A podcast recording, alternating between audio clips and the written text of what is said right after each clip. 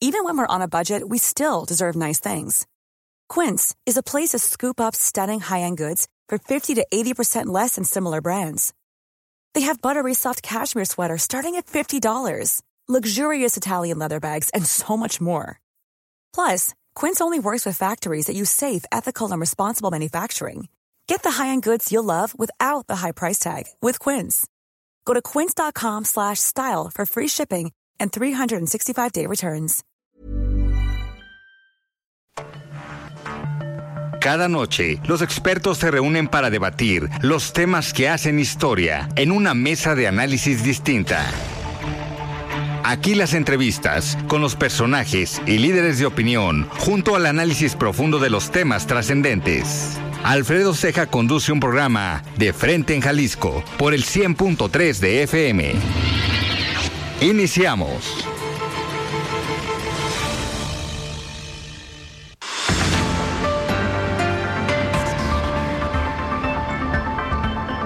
Hola, ¿qué tal? Muy buenas noches. Bienvenidos a una emisión más de De Frente en Jalisco, aquí en Heraldo Radio Jalisco. Hoy jueves 23 de febrero. Quiero agradecer, como todos los días, en los controles técnicos a Antonio Luna, en la producción y redacción de este espacio a Ricardo Gómez y recordarles nuestro número de WhatsApp para que se comuniquen con nosotros, el 3330 1779 66. El día de hoy vamos a tener aquí en entrevista al diputado de Morena, José María Chema Martínez. Vamos a tener, como todos los jueves, a Iván Arrazola con el análisis político. Y como cada jueves, vamos a escuchar la participación de Federico Díaz, él es presidente de Expo Guadalajara, y también el comentario de Mario Ramos, él es exconsejero del Instituto Electoral y de Participación Ciudadana en el estado de Jalisco. Les recordamos que nos pueden escuchar también en nuestra página de internet, heraldodemexico.com.mx, ahí buscar el apartado radio y encontrarán la emisora de Heraldo Radio Guadalajara. También nos pueden escuchar a través de iHeartRadio en el 100.3 de FM. El análisis de frente en Jalisco.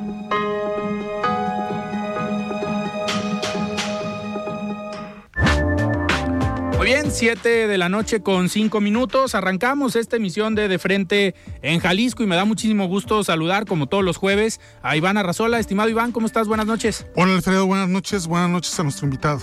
Muy bien, y también recibimos aquí en cabina a Chema Martínez, coordinador de los diputados de Morena, aquí en el Congreso del Estado. ¿Cómo estás, estimado Chema? Siempre muy agradecido contigo, este Alfredo, que me permitas este espacio para dirigirme a tus radioescuchas. Es importante siempre que estemos eh, comunicándonos con, con las personas para encontrar coincidencias. También agradezco el día de hoy encontrarme a Iván en su comentario en este programa. Chema, pues a ver, hay muchos temas de los cuales queremos platicar contigo. Uno de ellos ya la otra vez que, una de las veces que has venido aquí a de frente en Jalisco, pues ya hablábamos de las aspiraciones y de lo que venía para el 24. En aquella ocasión estaban Mario Ramos y Mario Hueso Sí, claro. Sí, ya sí. ves que les encanta el tema. Sí, sí, un espacio muy grilla. divertido en ese entonces, también lo recuerdo, sí. Entonces, me gustaría, a ver, en ese, en ese momento nos comentaste que empezabas con una serie de recorridos en el estado, tenías un evento en Puerto Vallarta y te hemos visto muy activo en estas últimas semanas recorriendo el estado, yendo a los municipios, pero llama la atención ahora porque presentaste un proyecto hace dos semanas, hace el fin de semana El 12 de febrero, Así sí. es. Eh, un proyecto con el cual pues pretendes mandar un mensaje, unificar, pretendes mandar un mensaje de cuál es la ruta y cuál es la vía de Chema Martínez.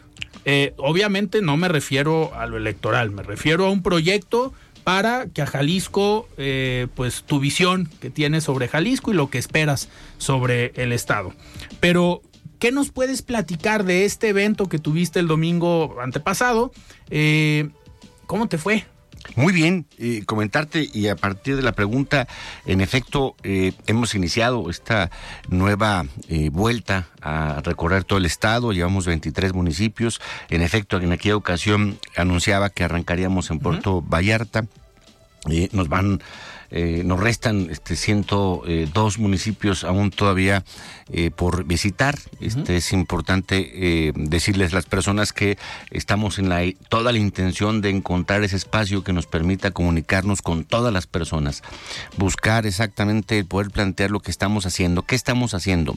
Estamos recogiendo una síntesis que desde mi punto de vista es hermosa y eh, resume de manera muy eh, significativa el proyecto de nación que encabeza el presidente López Obrador, que es el humanismo mexicano. Esta síntesis nos permite a nosotros también recogerla de una manera eh, íntegra en su, en su contenido, en su idea, pero también eh, poderla ubicar en lo que sucede en Jalisco, en esta realidad que encontramos en Jalisco. Este recorrer, este andar por eh, Jalisco, esta es una cuarta vuelta que habremos de, dar para poder también conocer de manera este, íntegra, no solo cerca, íntegra eh, las inquietudes de todas las personas, sobre todo a partir de cómo está Jalisco. Hoy Jalisco vive momentos muy importantes este, de dolor, otros de indignación. Hay convulsión en algunas zonas por el tema de, seguridad, hay eh, olvido en el desarrollo de algunas este, zonas importantes ya como región y municipios en el estado hay también una eh, eh, ánimo de, la gente porque las cosas sí cambien para bien. Y esta oportunidad que encontramos también es eh, una premisa de un proyecto que estamos planteando con principios, con causa que hemos denominado cambio humanista.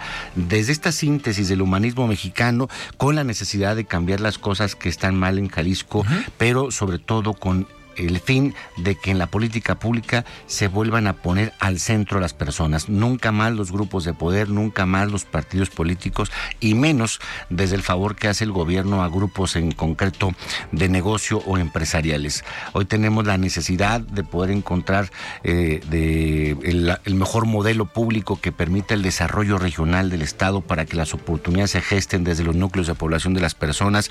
Tenemos la gran necesidad de rescatar el espacio público que nos ha arrebatado la delincuencia. Tenemos la necesidad de ser libres en el Estado eh, y no estar eh, eh, pertrechados en sus casas con motivo de que la delincuencia va y bloquea las carreteras o las avenidas con autos incendiados. Tenemos la necesidad de encontrar también dignidad en la convivencia. Tenemos la necesidad de encontrar vivienda digna que le permita el desarrollo a las personas y también a la familia. Y esta circunstancia es la que estamos colocando en este momento, en este, en esta nueva vuelta por, por Jalisco, en esta brega. Y eso nos ha llevado a encontrarnos con personas que coinciden plenamente con, esta premisa de humanista, del humanismo mexicano, que también eh, tienen inquietud por el cambio en Jalisco, que también comparten el cambio humanista. 56 personas en concreto este, eh, que nos han permitido acercarnos a más personas, a más de 5 mil personas.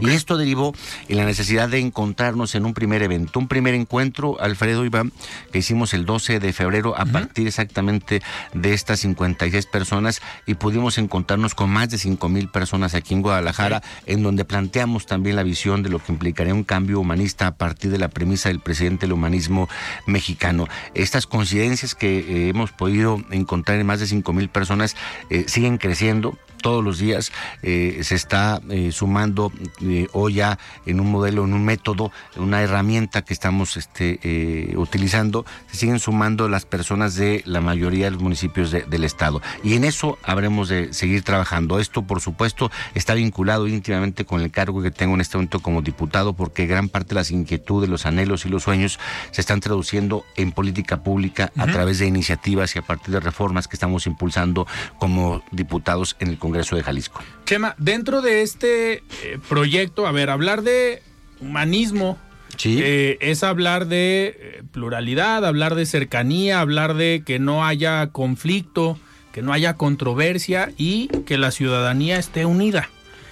Hoy México y Jalisco y todo el territorio nacional parece que tenemos una sociedad polarizada, que pues lo hemos visto desde los últimos años. Digo, gran parte de por qué gana el presidente Andrés Manuel López Obrador es por esta división que existía en el país, por este cansancio de que ya le habían dado la oportunidad al PAN y se cansaron del PAN, la guerra contra el narco, que hoy vemos los resultados en Estados Unidos, le dan la oportunidad al PRI, llega el PRI con Peña Nieto, temas de corrupción muy fuertes y llega Andrés Manuel López Obrador con un discurso esperanzador y le dan la oportunidad. Pero este sentido de polarización pareciera que ha ido en aumento. Y tan fácil como decir, pues los términos que ha acuñado también el presidente entre chairos y fifís, entre neoliberales, conservadores, ¿cómo, eh, cómo estás proyectando en tus recorridos por el Estado, pues permear con este discurso humanista cuando la población pues sí vive polarizada. En principio a través del deber de lo público, de la conciencia, puesto que el cambio humanista es un llamado al corazón, a la esperanza, a la concordia, a la paz y también a la inclusión. Este llamado a un cambio humanista debe eh, contemplar a todos, trabajadores, comerciantes, maestros, campesinos y los vecinos. Este cambio humanista, Alfredo Iván, tiene que ver con que entendamos todos de la necesidad del deber de lo público. En el momento en que nosotros tengamos conciencia, conciencia pública, vamos a tener también compromiso en el deber de lo político. No podemos bajo ninguna circunstancia volverle a dejar a aquellos que se dicen profesionales de la política el destino de nuestros hijos o de nuestra familia. Esta polarización a la que te refieres, en efecto, se da porque desde el gobierno se da un sesgo en el que se favorece solo a un grupo determinado. Hoy, por ejemplo, en Jalisco vemos un sesgo y un eh, privilegio hacia los empresarios, en particular los inmobiliarios, que han sido este, los más destacados en lo que eh, este gobierno tiene de Tlajumulco a la fecha. Esto no puede llegar a suceder ya más en el ánimo de la, de la población. Toda la gente tiene la necesidad del desarrollo, no solo individual, también en familia, en comunidad, en sociedad. Para poder constituir una confianza en la, en la comunidad tenemos que regresarle eh, el destino y el fin del servicio público al bien y al servicio de las personas. No podemos volver a permitir que alguien que eh, con potencia en su eh, discurso o talento en sus palabras den como resultado una oportunidad perdida. Y eso así lo veo yo, lo que está pasando en Jalisco. Alguien que prometió una refundación y que colocó este mensajes potentes en la población, generó confianza y hoy esta oportunidad prácticamente eh, se ha ido al caño. Discúlpeme la expresión. Es una oportunidad perdida de en efecto haber reencontrado, haber incluido, haber eh, eh, reidentificado a las personas en el centro de lo público y no la polarización que se provoca desde el privilegio que se otorga solamente a un grupo de poder en particular cuando se hace negocio. Esta circunstancia, este Alfredo eh, eh, Iván, es lo que estoy encontrando como coincidencia en la mayor parte de las personas. Esta necesidad del deber de lo público, el compromiso también de lo político, que no podemos nosotros bajo ninguna circunstancia dejar de hacer política. Antes así se referían este, algunos de, nuestra generación, nuestros padres, que la, la política no era para las mujeres y los hombres de bien porque se concebía la política como vulgar, como perniciosa, como algo que era indecente. Hoy esta circunstancia no podemos tampoco obviarla. Hoy las mujeres y los hombres de bien debemos hacer política, meternos a la política, debemos ser ciudadanos con causas políticas para poder lograr que el destino de nuestros hijos y de nuestras familias sí sea el que sí requiere la población y no la visión de un gobernante obtuso. Claro. Iván, adelante. Chema, eres un político ya de larga trayectoria y en el Estado pues esto es, reconocido eh, y, pues estás con este concepto de humanismo mexicano pues sentando las bases de, tu ideología, de, lo que quieres como proyecto de gobierno, pero también representas a una fuerza política novedosa en el, en el Estado. En tu diagnóstico, ¿qué crees que le ha hecho falta a Morena para poder penetrar de forma como más contundente en la sociedad jalisciense? Entender muy bien la mística, la pedagogía y sobre todo eh, la causa y los principios que el proyecto de nación que encabeza López Obrador eh, tiene para todos los mexicanos. No se puede llegar a hacer política solamente a ser repetidor. Y eso ha ocurrido lamentablemente ustedes, por ejemplo, han observado que la tendencia, por ejemplo, favorece siempre a eh, Morena por el obradorismo cuando le ponemos o le hemos puesto en el pasado nombres y apellidos eh, ya en candidaturas específicas, ya sea el gobierno, el estado o municipios, no solo este, tiene una baja esta posibilidad, eh, digamos, de favorecer en materia electoral a determinada marca, sino que además disminuye cuando le pones el nombre y apellido y lo escuchas porque no le están aportando nada a, Jalisco, no le aportan nada al Estado, no le han aportado ni siquiera a la marca propia con la que compiten. Se han vuelto lores, repetidores solamente de un eh, palabras, incluso el presidente que ha colocado este en el ánimo de los mexicanos y finalmente cuentas no, no, no se traduce en, en la parte práctica para los jaliscienses que les sea útil. Y eso también tiene que cambiar, Iván. También a eso se refiere el cambio. No podemos seguir con lo mismo ni con los mismos. Tenemos que procurar entender el contexto local, sabernos muy claros del ADN del jalisciense, cuáles son sus valores, cuáles son sus creencias, cuál es nuestra idiosincrasia y a partir de eso plantearnos esta posibilidad de coincidir en el deber de lo público. Y ahí vamos a encontrar esa parte en donde le vamos a aportar al Estado y también vamos a, potenciar esta tendencia favorable hacia Morena. Chema, ahorita eh, que hablamos de unidad y hablamos de que hay un proyecto, la otra vez que, platicamos también eh, comentábamos que hoy Morena pues llega en un momento distinto, al menos eh, con la dirigencia en Jalisco. Eh, hablar de hoy de humanismo entiendo un poco más que seguramente influiste en que la dirigencia hoy de Morena se dio por un acuerdo entre todos los grupos, algo que nunca había pasado. Sí, todos. Todos, la verdad es que eh, el que todo el mundo ya hemos participado eh, para, eh, no sé, impulsar a determinada persona, sea mujer o hombre, finalmente esto nos lleva a la práctica de la política, a poder hacer democracia, a poder tener una actividad también desde lo público en, a nivel de partido y eso generó por fortuna una nueva dirigencia, producto de elección muy legítima, después de siete años que no tenía el partido aquí una dirigencia institucional, hoy la encabeza la exdiputada Katia Castillo para bien. Eh, reitero, con este impulso democrático a partir de una elección, no de una designación, no de una eh, eh, cúpula, sino que fue producto de votos y eso también fortalece mucho la democracia, tanto en la vida partidaria como lo que puede reflejar también en la vida de Jalisco. Esa unidad de la que hoy tienen en el partido, en estos recorridos que has hecho a los municipios, seguramente te reúnes con la militancia de Morena. Esa unidad ¿Ya llegó también a los grupos en los municipios? Bien importante la pregunta, Alfredo, porque me permite también hacer una, una em, eh, una, una, precisión que me parece eh, importante. El proyecto de nación convoca a todos por igual al margen de su militancia o su, preferencia partidaria o incluso de religión. Igual sucede el cambio humanista. El cambio humanista debe ser eh, un acto que convoque a la concordia, a la paz y como es el principio a la inclusión. No puede haber distingos. Y esa circunstancia es porque tiene que ver con la conciencia de lo público y no con una militancia. Hoy lo, el llamado que estamos haciendo es en todo el Estado es abierto, por supuesto considerando preponderantemente a la militancia de, de Morena, pero no excluyendo a nadie. Es incluyendo a todos para que podamos entender que la necesidad de la fuerza nos convoca a todos. No puede convocar solamente a una persona o a unos cuantos. En esta vida sí sucede, Alfredo Iván.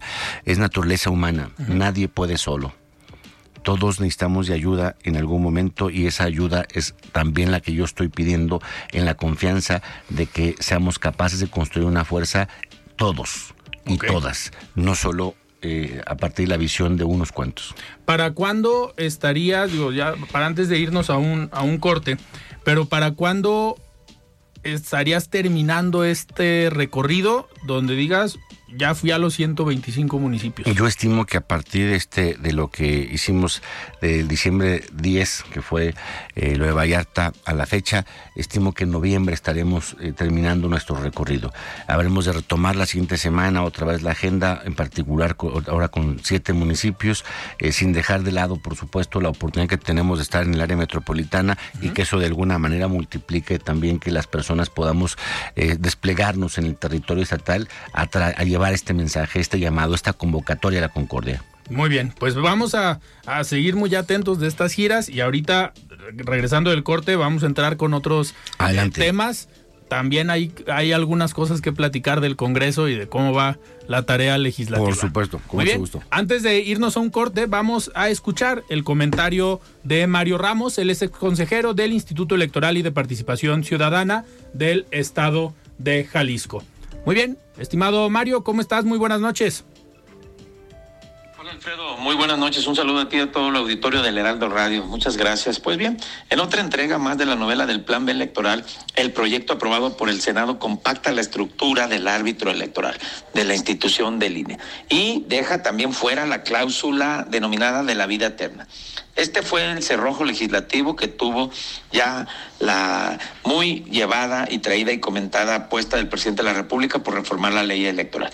Esta cláusula que se eliminó eh, fue precisamente la que alargó la discusión sobre la pertinencia de mantener con registro a los partidos políticos a través de la transferencia de votos.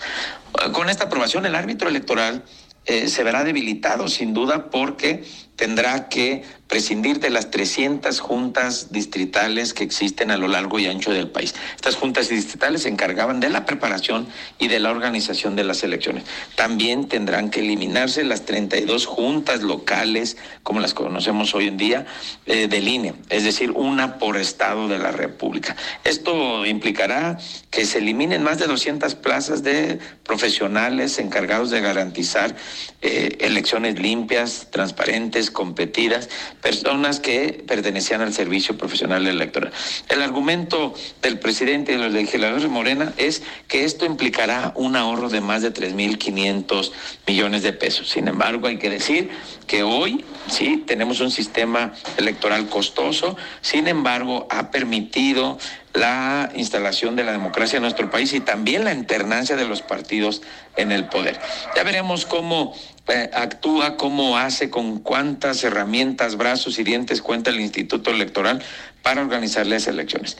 No podemos dejar de mencionar que también se modifica la legislación que prohibía que los gobiernos publicitaran sus obras y sus acciones gubernamentales y en la ley como estaba hasta hoy en día era prohibida la propaganda gubernamental durante los procesos electorales, pero también eh, buscaba que se evitara la personalización de la y la promoción política de los gobernantes. Ya veremos qué ocurre con estos nuevos cambios, eh, sin duda, podrían condicionar. Ojalá que no estemos ante una regresión eh, autoritaria. Esperemos que estas legislaciones eh, funcionen, se apliquen, sirvan, pero también sin duda veremos a lo mejor la posibilidad de que se impugnen y que se presenten algunas controversias sobre la constitucionalidad de las mismas. Es mi comentario, Alfredo. Muchas gracias. Buenas noches. Muchísimas gracias Mario por este comentario. Vamos a un corte y regresamos. Siga con Alfredo Ceja y su análisis de frente en Jalisco por el Heraldo Radio 100.3. El análisis de frente en Jalisco.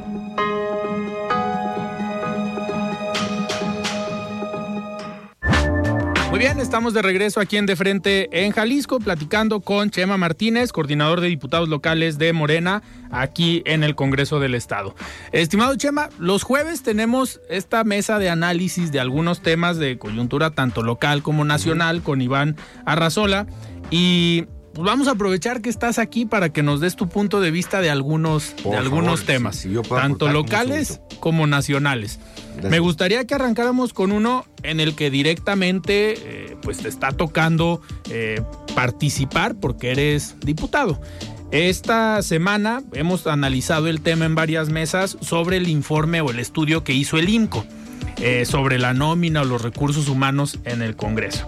Desde la bancada de Morena, ¿cómo advirtieron ustedes sobre esto que está pasando y cómo reciben el resultado que informe el INCO.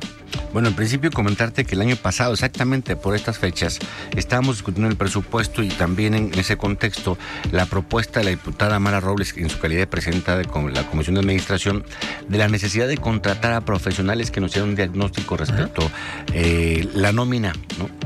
El planteamiento de Morena muy claro, no había necesidad de contratar a nadie El diagnóstico era muy claro, es una nómina obesa, rebasa los más de mil personas este, desde entonces. Es una, un gasto que rebasa ya el 90% del gasto total del Congreso.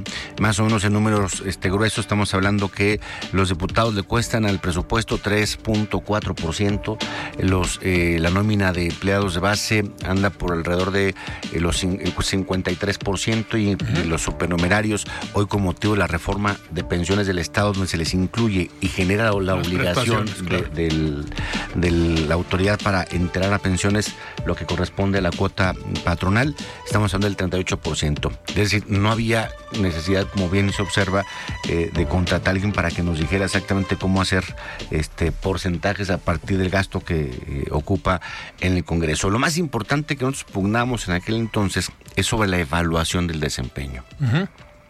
Nuestra posición incluso fue no solo este, eh, confrontada, sino que fue también producto de una campaña este, por algunas semanas en contra de los diputados de Morena, porque hablamos de la necesidad de poder reescribir al personal que tiene comisión fuera de las áreas de especializadas o de atención al, proceso eh, legislativo, pero siempre y cuando hubiera una evaluación del desempeño de cada cargo a partir no solo de, su adscripción, sino también de su ingreso y de su especialización y también de su profesión. Bueno, esa circunstancia no se dio, eh, se optó por la propuesta que eh, proponía, como lo refería hace un momento, de la diputada Mara Robles y hoy básicamente tiene este, una encrucijada al Congreso. ¿no? El INCO refleja solamente un dato este, para efectos prácticos y públicos, que además ha sido la campaña que, que se han hecho, de que hay necesidad de reducir la nómina. Pues eso no había necesidad de gastar. Y se eso ya lo sabían desde hace cuatro legislaturas. Ya lo sabían. Y hoy presente con este eh, refuerzo de IMCO, pues entonces ya la, opinión pública está muy clara de que ya no es un dicho de nadie, sino que es una institución que tiene cierta eh, credibilidad y por tanto debemos hacerle caso. Bueno, pues en eso habremos siempre estar atentos, Alfredo Iván. Morena ha dejado muy clara su posición, todo lo que tenga que ver con la legalidad, todo lo que tenga que ver con la mejora del servicio público en la operación del Congreso a través de sus trabajadores, lo vamos a apoyar siempre. Lo que sí hemos dejado en claro también es que debemos partir, y eso es un irreductible para Morena, del respeto absoluto a los derechos de los trabajadores. De hecho, mañana aquí en De Frente en Jalisco vamos a platicar con los dos líderes de los sindicatos para saber pues cuál es la postura de los sindicatos y que se preserven o que se respeten los derechos de los trabajadores, que el lunes platicamos con la diputada Mara Robles y hacía énfasis en ello. El martes estuvo la diputada Mirel Montes, presidenta del Congreso, y también hacía énfasis en el derecho de los trabajadores cuando se llegara a tomar una decisión, la que fuera. I'm Sandra, and I'm just the professional your small business was looking for. But you didn't hire me because you didn't use LinkedIn jobs. LinkedIn has professionals you can't find anywhere else, including those who aren't actively looking for a new job but might be open to the perfect role, like me. In a given month, over 70% of LinkedIn users don't visit other leading job sites. So if you're not looking on LinkedIn, you'll miss out on great candidates like Sandra. Start hiring professionals like a professional. Post your free job on linkedin.com/people today. Everyone knows therapy is great for solving problems, but getting therapy has its own problems too, like finding the right therapist, fitting into their schedule, and of course, the cost. Well, BetterHelp can solve those problems. It's totally online and built around your schedule. It's surprisingly affordable too. Connect with a credentialed therapist by phone, video, or online chat, all from the comfort of your home. Visit betterhelp.com to learn more and save 10% on your first month. That's BetterHelp H E L P. que es lo que están revisando ahorita. Entonces mañana vamos a tener aquí a los dos líderes de los una sindicatos. plena y seguramente la, habrá con los dos este, sindicatos que eh, hay en el Congreso y por tanto creo que entonces eso ya, esta coincidencia debe ser el punto de partida de cualquier agenda que pretenda mejorar. ¿no? Claro. Eh, Chema, en otro de los temas, yéndonos a un poquito a lo, a lo nacional, ha sido el tema de esta semana la sentencia, bueno, no la sentencia, sino que declararon culpable a Genaro García Luna en Estados Unidos, un funcionario que a ti te tocó coincidir, si no me equivoco, cuando fuiste senador. Eh, bueno, ya me toca... Eh, no, no propiamente, el, el, gobierno de Felipe Calderón sale en 2012, yo entro al Senado exactamente en ese año, en agosto de 2012. Ok, eh, pero, a ver, es un golpe fuerte para el PAN, para Felipe Calderón, después de una guerra contra el narcotráfico, yo lo he escrito en varias columnas, eh, esa fue la política central del gobierno de Felipe Calderón. Es el referente, ¿verdad? era el sello de la casa. Digamos, así es. ¿no? Esa era su política pública, como en su momento con Salinas fue solidaridad, con otros han sido algunos proyectos específicos. En el sexenio de Calderón fue la Sí, guerra sí, contra sí. el crimen organizado. Y había un personaje que se encargaba de la guerra contra el crimen organizado y es el que hoy fue declarado culpable en Estados Unidos. Fue un golpe a Genaro García Luna, también a Calderón, pero ¿no crees que también a México? Bueno, sí, en cuanto a los dos primeros este, aspectos, porque tiene que ver con la marca, con el gobierno y con quien en ese momento eh, eh, dio como, como característica principal combatir el narcotráfico. Sin embargo, creo que es más, más allá. Esto que estamos viendo, Alfredo Iván, tiene que ver con el tejido social de los mexicanos. Esto que, que estamos viendo es eh, algo que eh, me parece que no solo provocó mucho dolor a partir de tanta muerte que se, con, se dieron con, con Calderón, sino hoy también mucha reflexión a partir del dolor y también de la indignación. ¿A qué me refiero y me explico?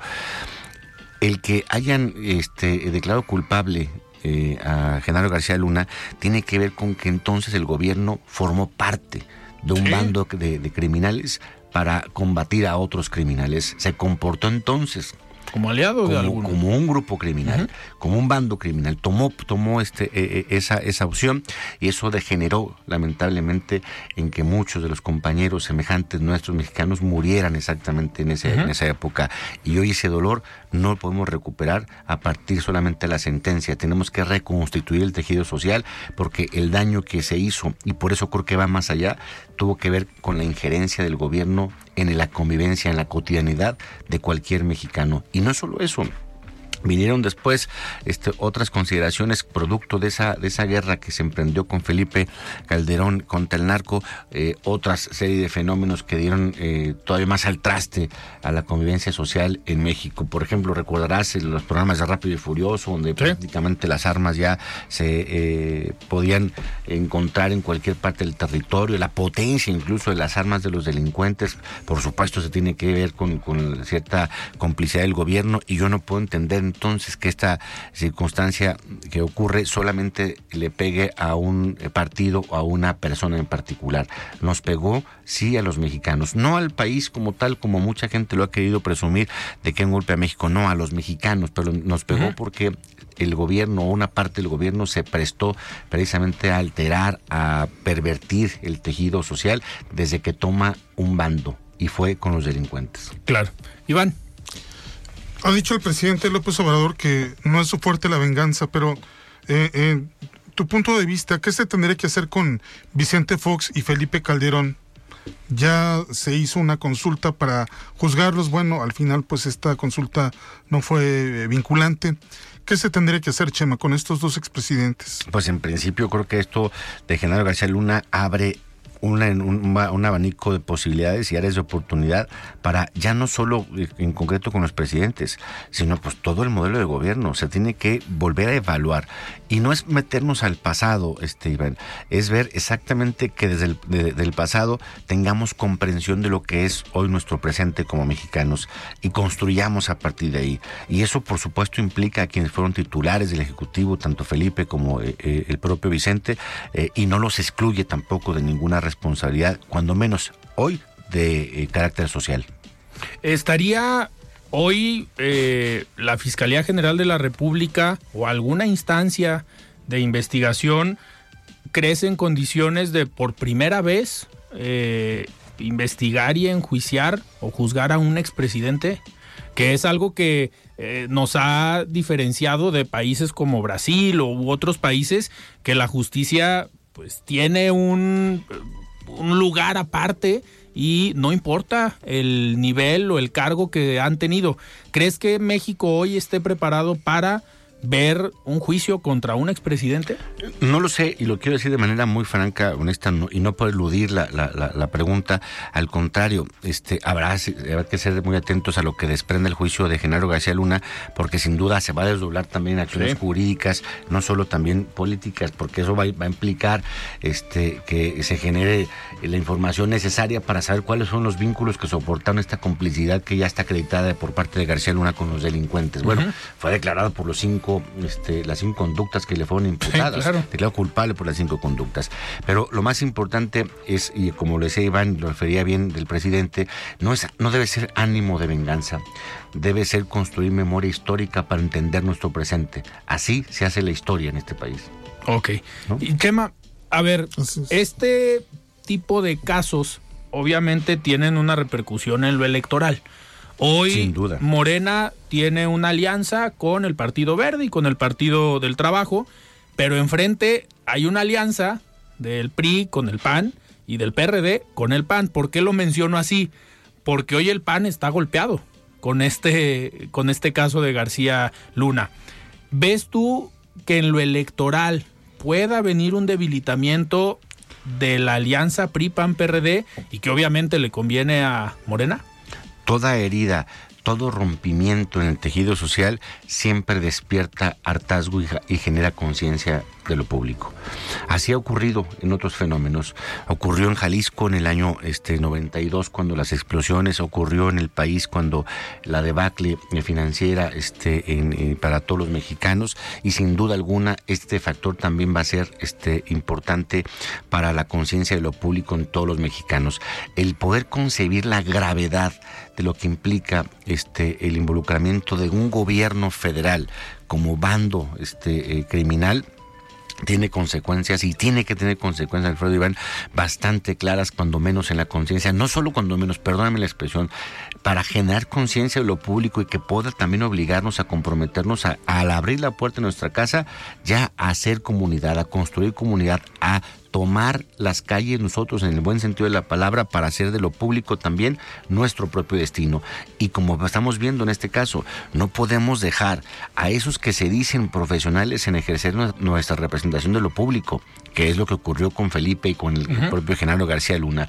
Si seguimos nosotros este, eh, adormilados como mexicanos, como jaliscienses, en solamente decir que los profesionales son los que se dedican a la política y no nosotros, entonces nos van a volver a ocurrir fenómenos como este, como el de García Luna.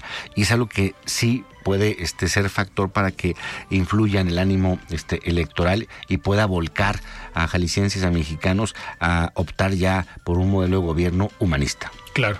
Y hablando de temas electorales, el domingo está convocada una movilización, una manifestación en diferentes ciudades del país que tienen como objetivo pues eh, dejar claro el punto de vista de la ciudadanía respecto al plan B de la reforma electoral.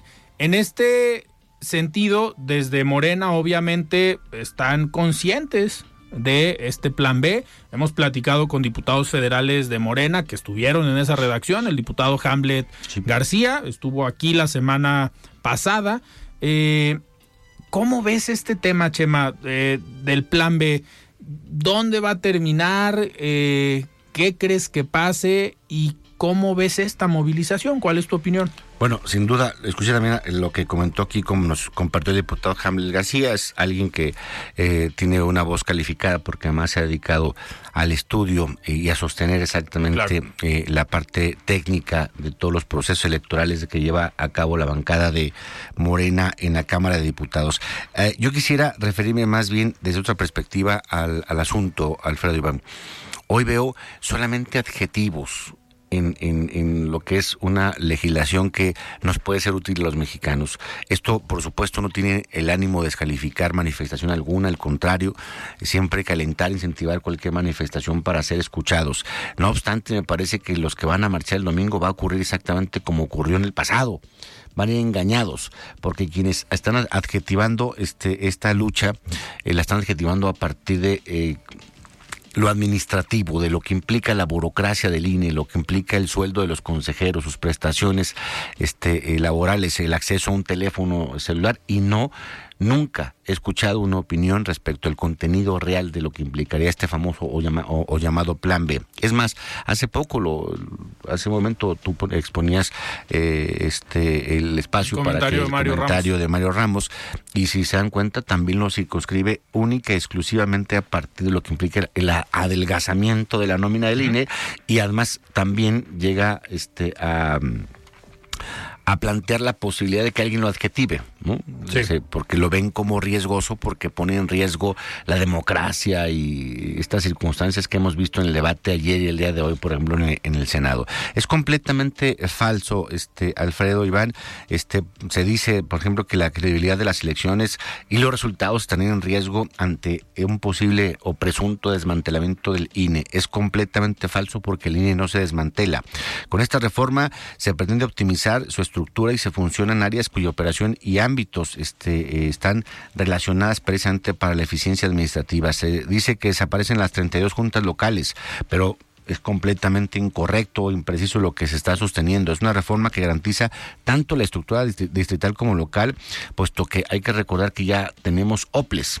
Y los OPLES, a partir de la reforma 2014, publicada en febrero de 2015, ya se establecen como órganos que dependen del INE y entonces puede aprovecharse esta experiencia que ya está aprobada, estas estructuras institucionales para que hagan funcionar exactamente todas las encomiendas del INE. Sin embargo, aún más se, se, salva la posibilidad de que el Consejo del INE pueda ponderar, aperturar o no oficinas de acuerdo a la demanda que tengan en su, en su, en su trabajo. También se dice que desaparecen las 30, eh, las 30 juntas distritales, completamente incorrecto, impreciso.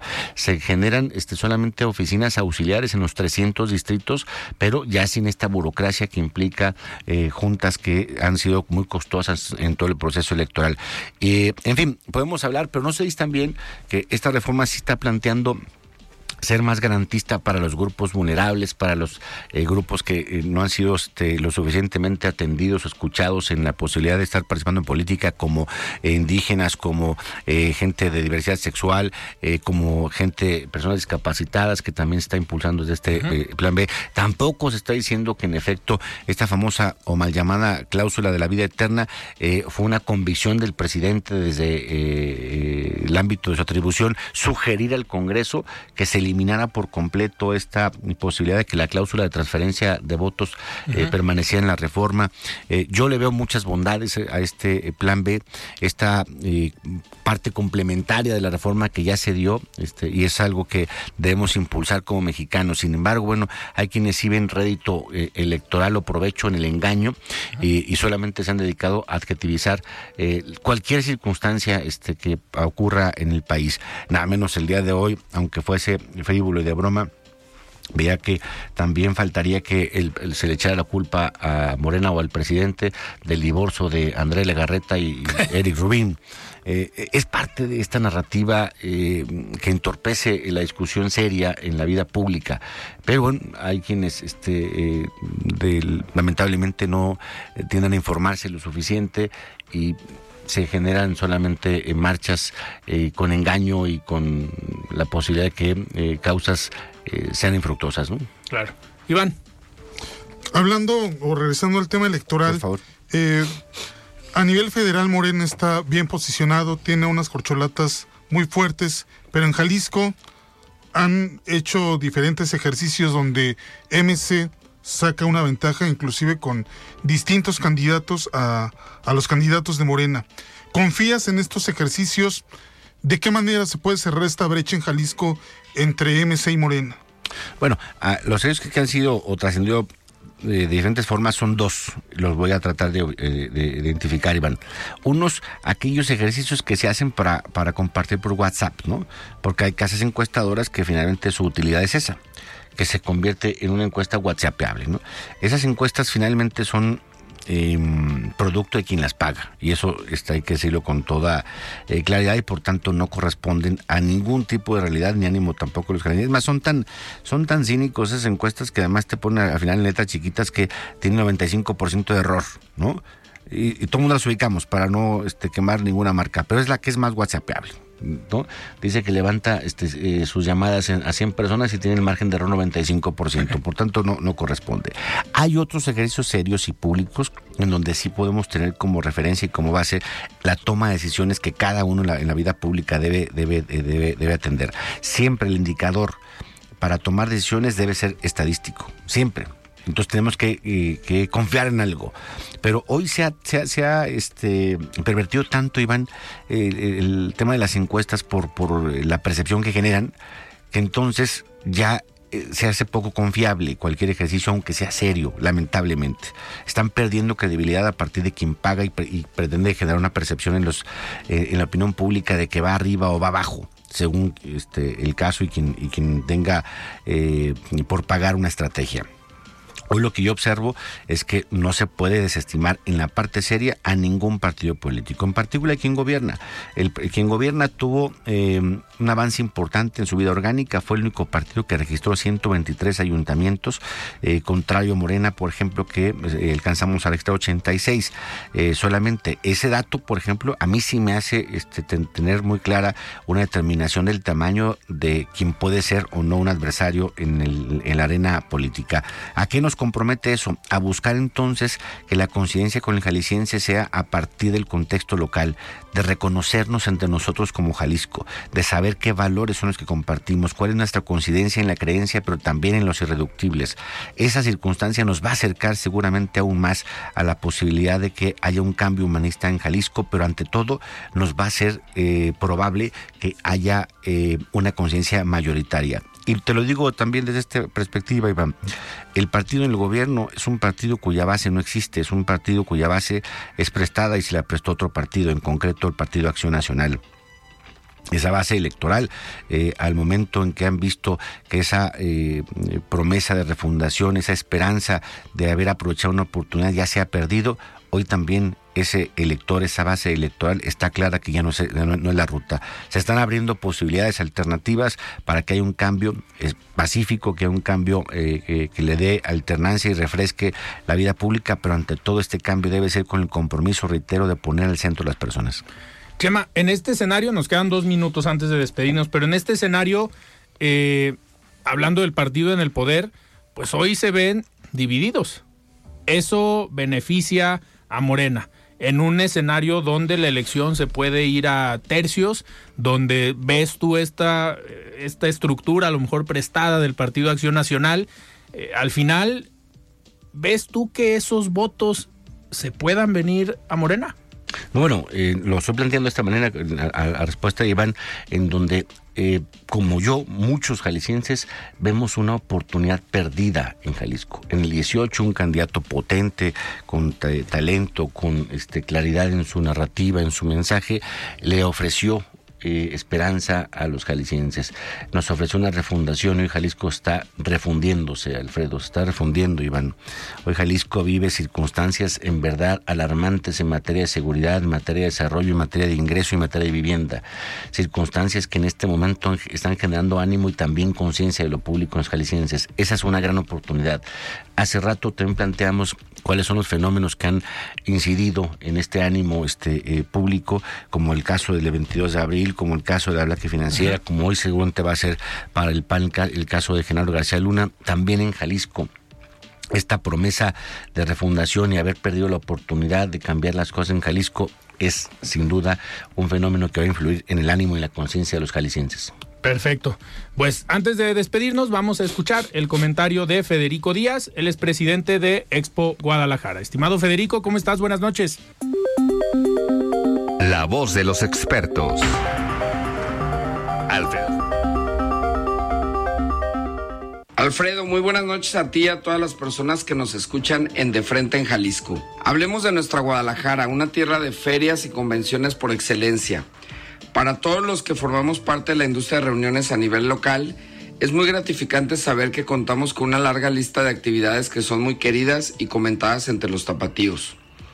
Nuestra tradicional Feria Internacional del Libro ya reveló su invitado de honor del 2024.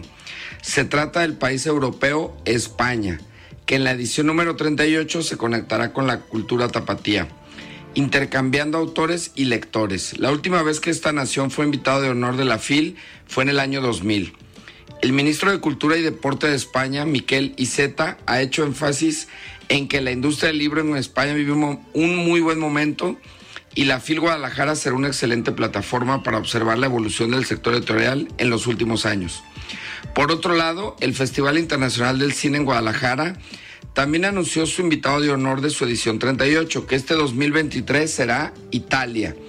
El evento se realizará del 3 al 9 de junio y es la tercera ocasión en la que su invitado será un país europeo. Además, ayer se dio una rueda de prensa para presentar los detalles del Festival Cultural de Mayo que se celebrará del 2 de mayo al 4 de junio en el área metropolitana de Guadalajara y la temática de este año será el aniversario 200 de la entidad, a través de la idea celebrar el orgullo jalisciense. El Festival Cultural de Mayo tiene 26 años de antigüedad manteniendo un programa artístico de calidad que aporta al desarrollo cultural de nuestra comunidad. Su sede emblemática es el Teatro de Gollado, un gran espacio representativo de la Perla Tapatía, pero con los años se ha extendido con dinamismo hacia teatros, plazas, parques y explanadas en la zona metropolitana.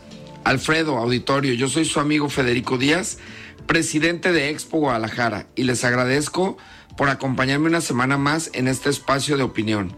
Síganos en redes sociales como Expo Guadalajara, en Facebook y Twitter o Expo Guadalajara Oficial en Instagram. Muy buenas noches a todas y a todos. Muchísimas gracias Federico por este comentario. Chema, nos despedimos. Muchísimas gracias por venir a De Frente en Jalisco. De nueva cuenta, Alfredo, estoy en verdad muy agradecido, muy comprometido con este espacio este radiofónico, eh, porque eh, siempre se me ha, ah, eh, lo he visto como una oportunidad de dirigirme a todas las personas y sin duda es por tu generosidad y de Ricardo, el productor, de que esté abierto a todos yo en lo particular me refiero pues con mi persona, lo cual eh, también me implica decirte que me sigas invitando. Claro que sí, cuenta con ello. Gracias. Iván, muchísimas gracias. Buenas noches, Alfredo. Muy bien, nosotros nos despedimos y nos escuchamos el día de mañana. Muy buenas noches. Alfredo Ceja los espera de lunes a viernes para que junto con los expertos y líderes de opinión analicen la noticia y a sus protagonistas. Esto fue De Frente en Jalisco.